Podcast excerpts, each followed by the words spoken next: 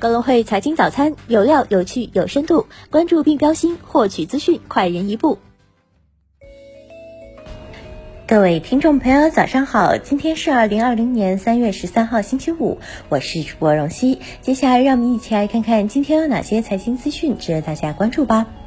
A 股方面，周四沪指全天弱势震荡，盘中曾跌逾百之二，收跌百分之一点五二；深成指跌百分之二点三一，创业板跌百分之二点六四。两市成交额逾八千亿，较近期成交额明显回落，北上资金净流出逾六十亿。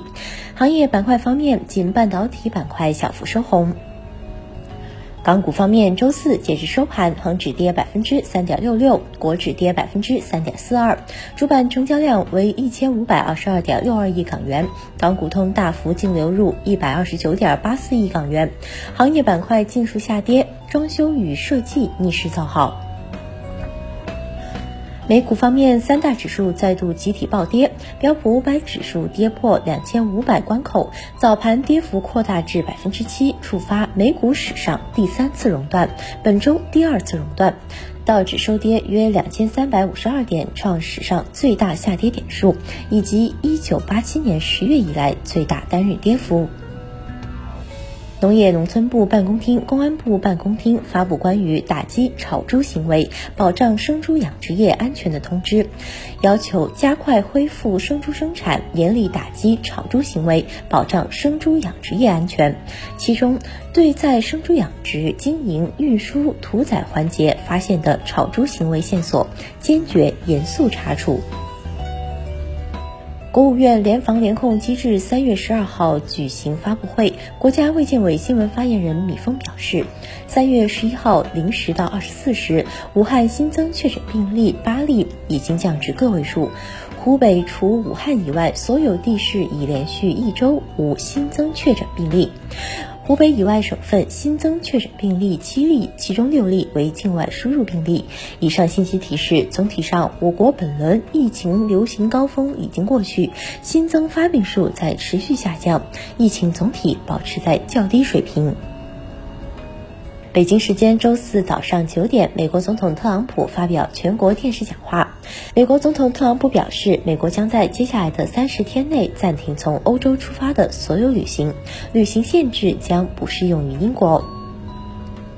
十二号下午四时，广东省举行疫情防控例行新闻发布会。钟南山表示，预测本次疫情在六月份结束是可以期待的。冠状病毒在温度较高的夏天比较不活跃，但是也要取决于各个国家的重视程度。例如，一些国家不重视疫情的危害性和传染性，结束时间就不好说了。日本政府发言人十二号表示，尽管世界卫生组织前一天宣布新冠肺炎疫情从特征上看可称为大流行，但日本仍然会为东京奥运会和残奥会的如期举行做准备。十二号，芝加哥商品交易所宣布将在本周五收盘后关闭芝加哥交易大厅，减少人员聚集。进入二十一世纪后，华尔街曾两度关闭。欧洲专利局十二号发布二零一九年专利指数，其中中国企业表现亮眼，来自中国的专利申请增长了百分之二十九点二，至一万两千两百四十七项，在所有国家和地区中排名第四。美国、德国、日本位居前三。从企业来看，在欧洲专利局的专利申请排名中，华为以三千五百二十四件专利申请排名第一。再关注一下市场方面的消息。十二号，亚太股市全线重挫，印尼、巴基斯坦、泰国、斯里兰卡、韩国股市一度下跌，触发暂停交易。MSCI 全球指数、印度 NSE 指数、泰国 SET 指数、日经二五指数、MSCI 新兴市场股票指数、加拿大股指等多个指数进入技术性熊市。字节跳动一点八亿元投资 Papi 酱经纪公司太阳川河。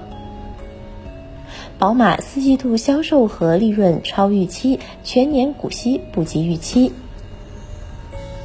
蘑菇街二零二零年财年 Q 三营收二点六九五亿元，同比增长百分之二十六点六。今日重要财经事件关注：法国二月消费者物价指数终值；英国央行将公布货币政策会议纪要；